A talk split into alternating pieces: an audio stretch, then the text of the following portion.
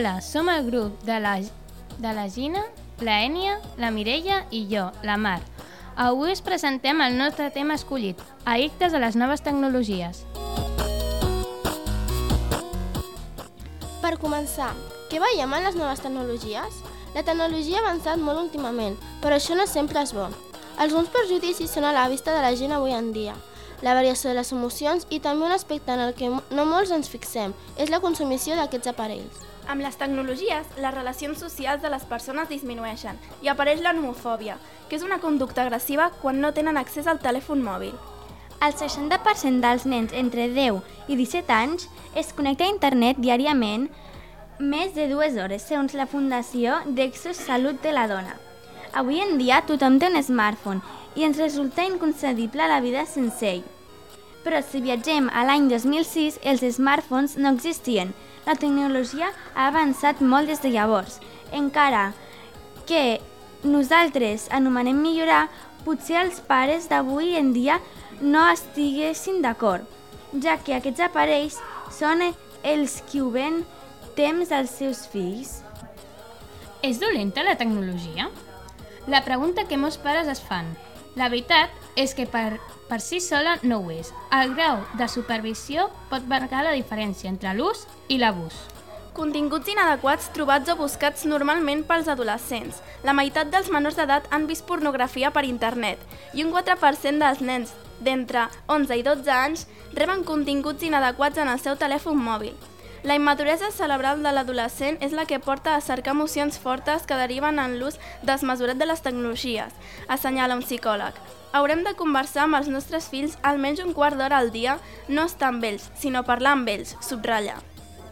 El primer mòbil de la història es va deslligar del cotxe per poder dur-lo a qualsevol lloc. Va ser el Motorola DynaTAC 8000X, que es va posar a la, a la venda el 1983. Costava 3.995 dòlars i passava 785 grams.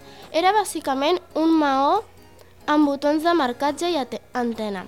Ara ja sabem una mica d'informació sobre la tecnologia. Podem passar al tema que inicialment ens plantejaven, que és el de l'addicció.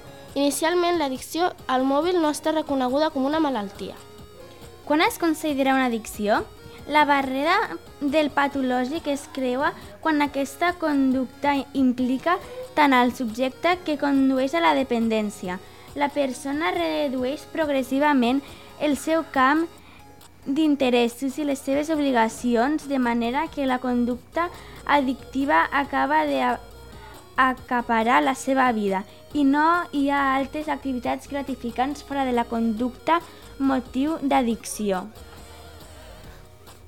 Com un externe del nostre document, hem, hem anat preguntant a diferents persones sobre l'opinió personal. Una d'ells és un estudiant de, secundària, de secundària de 13 anys. L'edat i això que d'edat i això que no, no ho ha dit.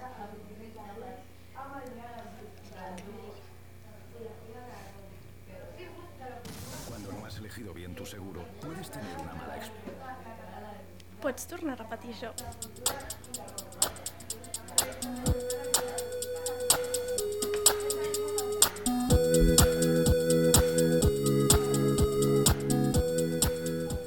Com un extra del nostre documental, hem anat preguntant a diferents persones sobre l'opinió personal i una d'ells és un estudiant de 13 anys.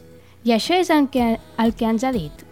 Per començar, jo crec que el problema que la nostra societat té és que fa un ús abusiu d'internet, en la que moltes vegades no és res productiu, sinó coses perjudicials, i que fàcilment poden ser censurables.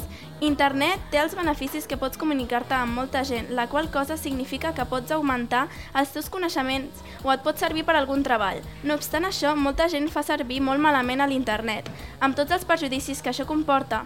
La gent que porta molt de temps amb internet no socialitza, està amb estrès arribant a nivells depressius, arriba a odiar la seva família i amics. Això té molt refons psicològic. La gent que està molt de temps a internet tracta de distreure de la dura realitat. Són marginats de la societat i troben l'amistat i la felicitat de manera virtual a internet. I recordeu que amb això jo no no és que estigui en contra de l'internet, sinó l'inrevés, estic a favor, però, però que s'usi de manera raonable i per fer coses interessants. És clar que també es pot, et pots divertir, però amb moderació. Dit això, moltes gràcies per aquesta gran entrada que ens ajuda a veure els mals de la, societat. Esperem que us hagi estat interessant.